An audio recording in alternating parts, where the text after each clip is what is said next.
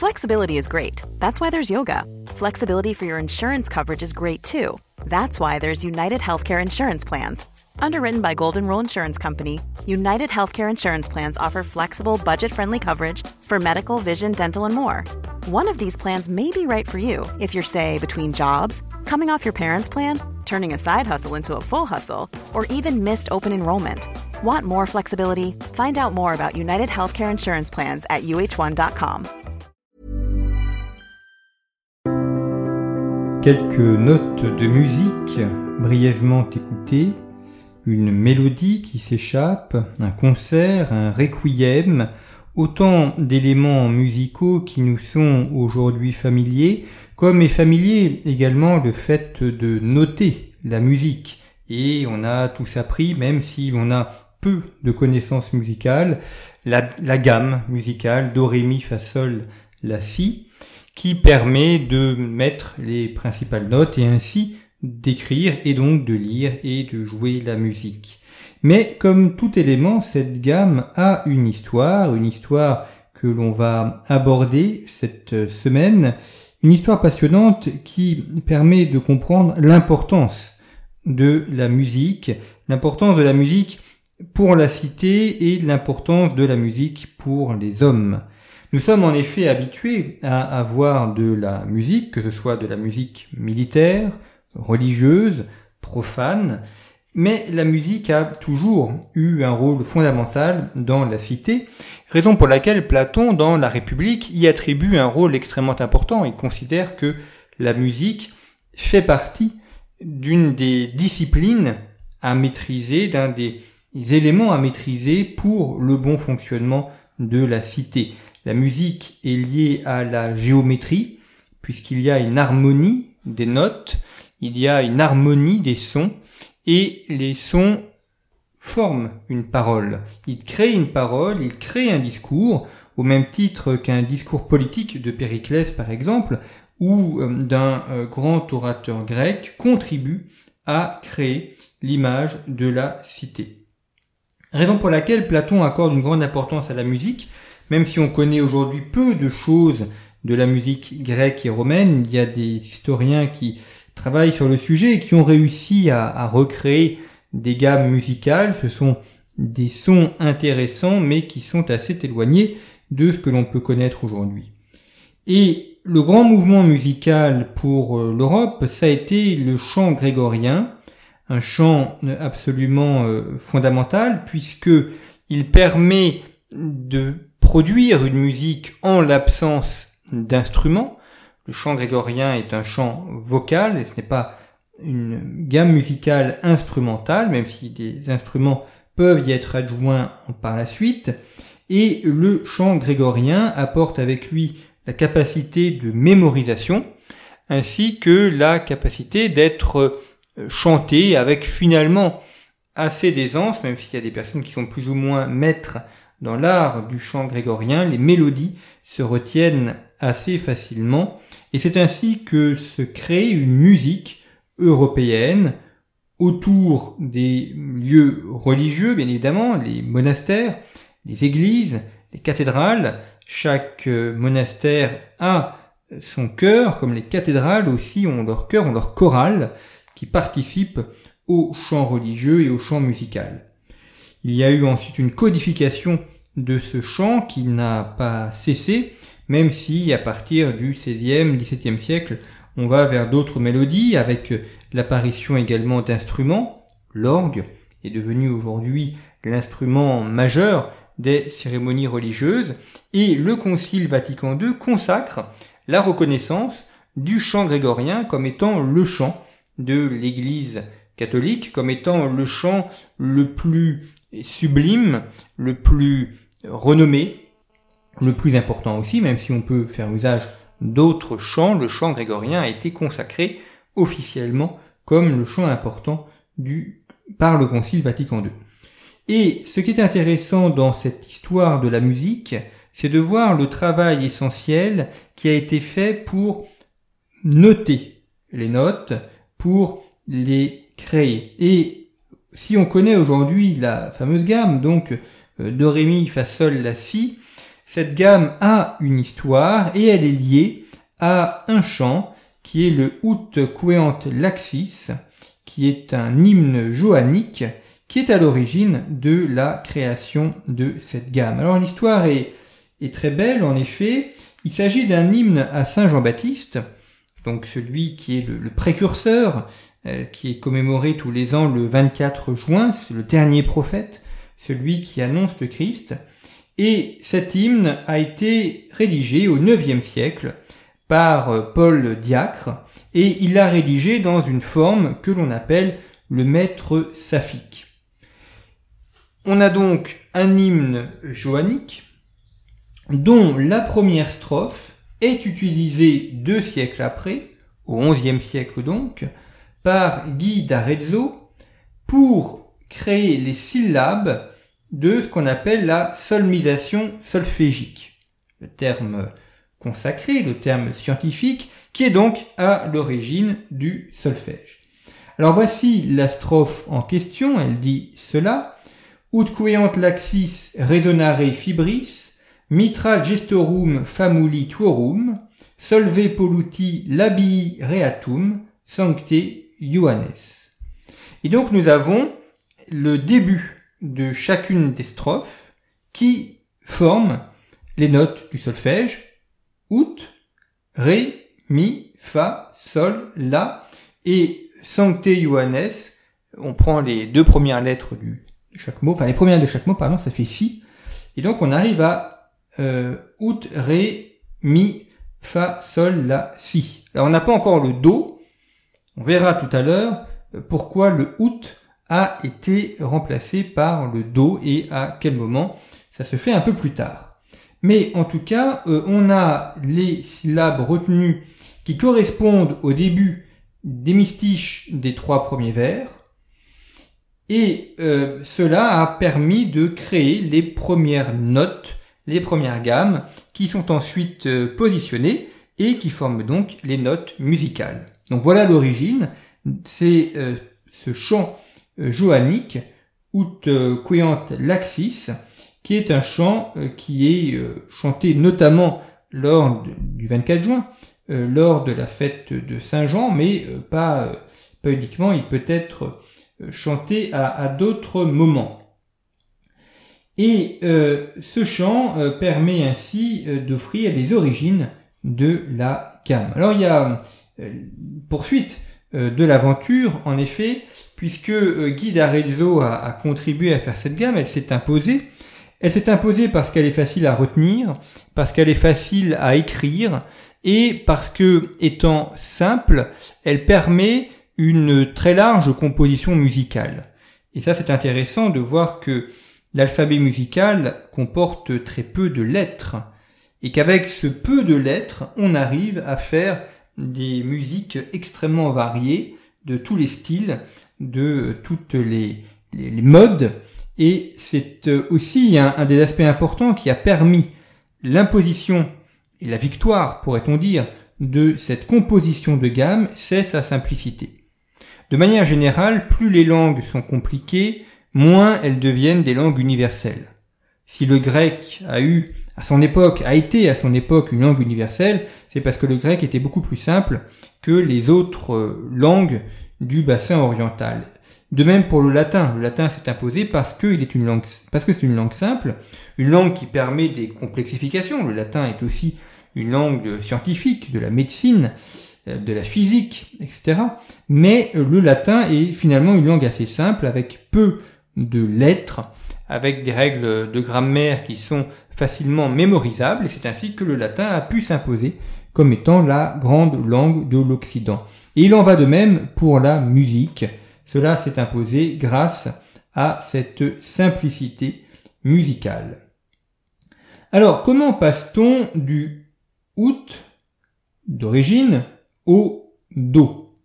Eh bien, cela se fait un peu plus tard et cela se fait euh, très précisément euh, au XVIe siècle parce que le out est assez difficile à chanter, est assez difficile à utiliser et euh, notamment pour des raisons vocales, pour des raisons d'ouverture du, du larynx. Et donc, c'est au XVIIe siècle, en 1673, que Bonoccini remplace le out par le do. Parce que le do est une note qui est beaucoup plus facile à chanter et il prend le do en référence à la première syllabe du mot dominus, Dieu, Seigneur. Donc il remplace le out par le do. C'est pour ça que maintenant on a do, ré, mi, fa, sol, la, si. Mais le out demeure dans ce qu'on appelle la clé de ut, puisqu'il y a différentes clés. Et donc la clé de ut qui est marquée au niveau du do. Donc le ut d'origine, de l'hymne d'origine, de l'hymne du 9e siècle, perdure aujourd'hui avec la clé, même si depuis 1637, le Do a été substitué. Et puis, euh, ce qui est intéressant également, c'est de voir que la portée de Guy d'Arezzo a été étendue à cinq lignes et que cela s'est généralisé à l'ensemble du monde musical, même si les pays anglo-saxons ont euh, toujours euh, résisté puisqu'ils ont utilisé les lettres de l'alphabet de A à G. Et ce n'est que euh, plus tard, vers le 19e, 18e 19e siècle, que les anglo-saxons ont, également adopté le modèle latin de Ré, Mi, Fa, Sol, La, Si. Donc vous voyez que dans l'écriture de la musique, il y a aussi des intérêts politiques, c'est celui qui va imposer sa langue. Est-ce qu'on impose une langue du Do ou du Out ou est-ce que l'on impose une langue de l'alphabet de A à G? Et il y a là euh, des enjeux qui sont politiques, des enjeux qui sont aussi culturels. Et à propos d'enjeux politiques, il y a un événement important dans l'histoire de la musique qui est la fixation du La. Le La dont la tonalité était différente selon les pays. Et il faut attendre 1855 donc vraiment le milieu du 19e siècle, pour que la note La soit officiellement fixée. Alors pour cela, je m'appuie sur un ouvrage très intéressant qui vient de paraître aux éditions passées composées, ouvrage de la musicienne Hélène D'accord, qui s'intitule Quand la musique fait l'histoire, où l'auteur a hum, pris une vingtaine euh, d'histoires autour de la musique. Alors il y a notamment euh, Rostropovitch euh, jouant un air de Bach devant le mur de Berlin qui s'effondre. Il y a euh, la question du, congrès de 1932 à, au Caire, en Égypte, pour fixer la musique arabe. Et il y a donc le 2 mai 1855 la négociation du La. Je vous en raconte l'histoire parce que elle est dans le prolongement de la fixation de la gamme du solfège et elle permet euh, d'apprendre là aussi beaucoup de choses. En effet, la note La varie en fonction des pays. Euh, pour quelle raison? Parce que cette note est une note hertzienne.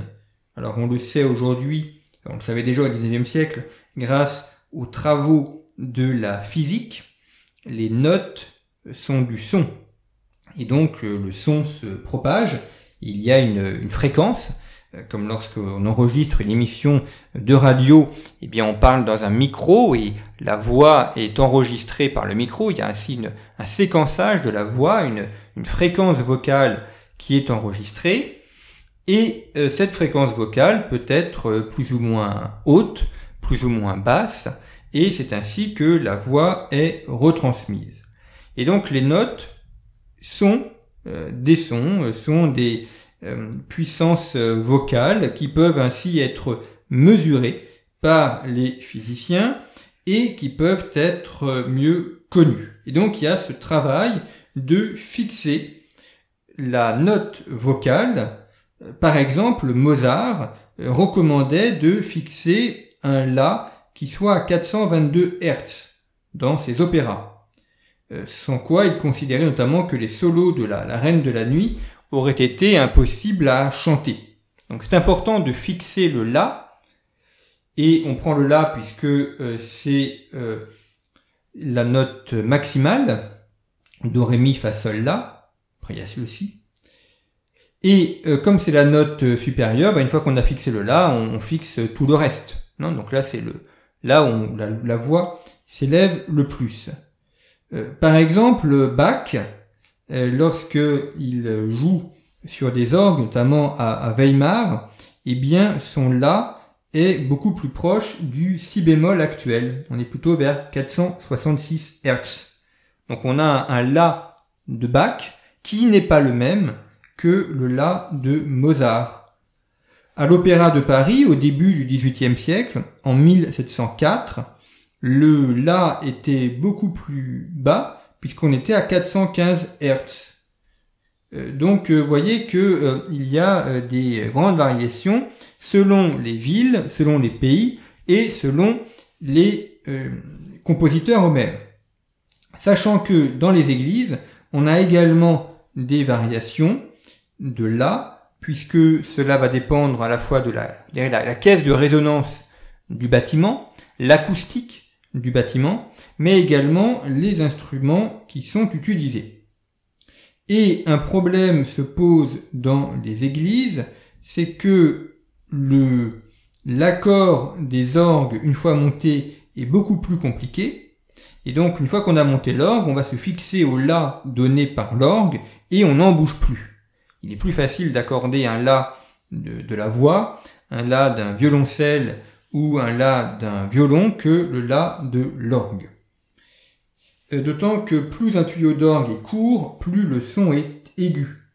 Donc cela permet également d'avoir des orgues qui seront plus petits, puisque sinon il faut avoir des, grands tuyaux d'orgue pour avoir des, sons beaucoup plus graves. Donc vous voyez qu'il y a des différences de là euh, selon les, musiciens. Et puis euh, il y a également la question de la température et de l'humidité. Cela joue beaucoup sur les instruments. Alors ceux qui font euh, des instruments le savent très bien. Un piano, par exemple, ne donnera pas le même son en été ou en hiver, et si la salle est humide ou si elle est sèche. Et il en va de même pour les autres instruments. Stradivarius, par exemple, le célèbre concepteur, producteur de violon, avait euh, fixé un La qui était propre à ses violons et qui dépend à la fois de caisse de résonance euh, de ces violons, ainsi que du style de bois qu'il utilise et de la, du vernis qu'il met sur ses violons. Donc on a ainsi des, grandes différences, ce qui fait par exemple que à Versailles ou à Saint-Pétersbourg, on a des La qui sont inférieurs à 400 Hz, quand dans certaines villes allemandes, on a des La qui sont eux supérieurs à 500 Hz. Donc tout cela fait de très grandes diversités, et cette diversité est invoquée ou est justifiée plutôt par rapport au climat. Les Italiens font remarquer que chez eux, il fait plus chaud et plus sec, et donc euh, il y a un La qui est plus bas. Alors que dans le nord, notamment en Allemagne, avec des températures plus froides et plus humides, le La va être plus fort. Et en effet, euh, on est en France et en Italie, on va au 19e siècle vers un La qui tourne davantage autour de 435 Hz, quand au nord, en Prusse, en Autriche, en Angleterre, on a au contraire des tonalités du La qui sont supérieures à 440 Hz. On me dirait que c'est pas beaucoup, enfin c'est pas beaucoup pour un profane, mais euh, pour un musicien c'est beaucoup, et comme en plus ça sert de maître étalon pour tout le reste des notes, ça a évidemment des incidences importantes. Et justement, c'est le grand sujet au XIXe siècle que de réguler cette anarchie sonore. En effet, on a constaté qu'il y a eu un grand travail qui a été fait pour imposer une métrique, le maître étalon.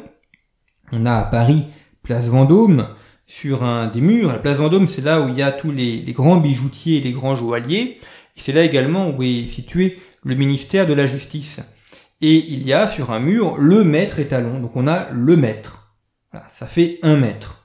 Et euh, définir la taille du mètre a été un enjeu scientifique majeur. On l'a défini par rapport à la taille de la Terre. C'est une division de la taille de la Terre. et on a pu définir ainsi quelle était la valeur du mètre. De la même manière qu'a été défini le poids du gramme, qu'a été défini euh, également les questions de, de taille ou de degré. Et tout cela a été un travail très important, et il existe encore d'ailleurs des différences entre le monde latin et le monde anglo-saxon, puisque nous n'avons pas le même système métrique. Les anglo-saxons parlent en inch, en pouces, en pieds, quand en France ou dans le monde latin on parle en mètres, en kilomètres ou en centimètres. Euh, on a les températures des degrés Celsius, quand dans le monde anglo-saxon on est en Fahrenheit.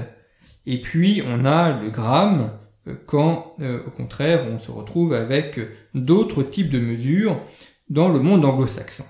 Donc il y a cette différence. Pourquoi? Alors elle s'explique par l'histoire, elle s'explique par l'usage, mais aussi par la volonté de marquer une différence, comme le fait de rouler à droite en France et à gauche en Angleterre.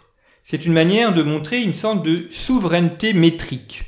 Il n'y a pas de langage commun, même si aujourd'hui le système métrique par la force des choses a fini par s'imposer puisque c'est le plus utilisé, donc même les anglo-saxons l'utilisent de plus en plus, mais ils demeurent fidèles à leur système pour montrer une certaine autonomie à l'égard du système métrique. Et c'est exactement le même enjeu qui s'est posé au XIXe siècle avec la fixation du La. Alors j'ai évoqué les différences selon les régions, mais pourquoi 1855 Parce que nous sommes au mois de mai, à quelques semaines de l'ouverture de la première exposition universelle parisienne, et on a un jeune physicien qui s'intitule, qui s'appelle, pardon, Jules-Antoine Lissajou, qui est membre de l'Académie des sciences et de la Société d'encouragement pour l'industrie nationale, et Antoine Lissajou intervient devant les membres de l'Académie des sciences pour demander de fixer le La. Donc il fait tout un argumentaire sur l'importance de fixer le La, de combattre l'anarchie vocale, l'anarchie sonore, et il encourage l'Académie des sciences à profiter du déroulement de l'exposition universelle de Paris et donc de la présence de très nombreuses délégations pour fixer le là. Il faut saisir cette occasion unique d'un grand rassemblement international où sont présents des politiques certes, mais également des scientifiques, et donc profiter de ce grand rassemblement pour fixer la valeur du là. Et ça, c'est tout l'enjeu du discours prononcé par Antoine Lissinjou le 2 mai 1855 devant l'Académie des sciences. C'est un travail qui est important, mais c'est un aboutissement, c'est-à-dire que ça fait déjà plusieurs décennies que les scientifiques travaillaient sur ce sujet de l'harmonisation musicale. Alors ils avaient réussi sur beaucoup d'autres sujets, notamment le système métrique, mais pas celui-ci. Et un des arguments de Lissajou, et d'invoquer la souveraineté musicale. Il estime qu'il faut fixer le premier, être les premiers à fixer la valeur du La, afin de déborder les anglo-saxons et d'éviter d'avoir un La qui soit fixé sur la mode anglo-saxonne. Donc vous voyez que derrière l'intérêt strictement musical se cache un intérêt politique, un intérêt de puissance, un intérêt de rivalité il faut imposer, on pourrait dire, un La latin pour contrecarrer le La anglo-saxon. Beaucoup dans l'Académie des sciences en sont tout à fait convaincus, reste à convaincre les autres membres de la délégation. Et cela est rendu possible grâce à l'invention du diapason. Le diapason a une longue histoire, on en trouve des traces en Europe et en Asie, on en trouve des traces à l'époque antique et médiévale, mais euh, c'est au XVIIe siècle que le diapason commence à être unifié, parce que les facteurs d'instruments ont chacun leurs propres normes, et on considère que il faut pouvoir avoir une norme commune. Et donc le, diapason aboutit au début du XVIIIe siècle, c'est l'invention du diapason moderne, qui est créé par un Anglais, et qui marque le début de la standardisation musicale. Et c'est ainsi John Shore, qui est un trompettiste, qui crée ce diapason moderne? Alors pourquoi? Dans des conditions un peu particulières. En effet, il est trompettiste du roi d'Angleterre et lors d'un concert, il a un accident, il se fend profondément la, lèvre, et donc il ne peut plus jouer de la trompette, parce qu'il a la, bouche qui est blessée.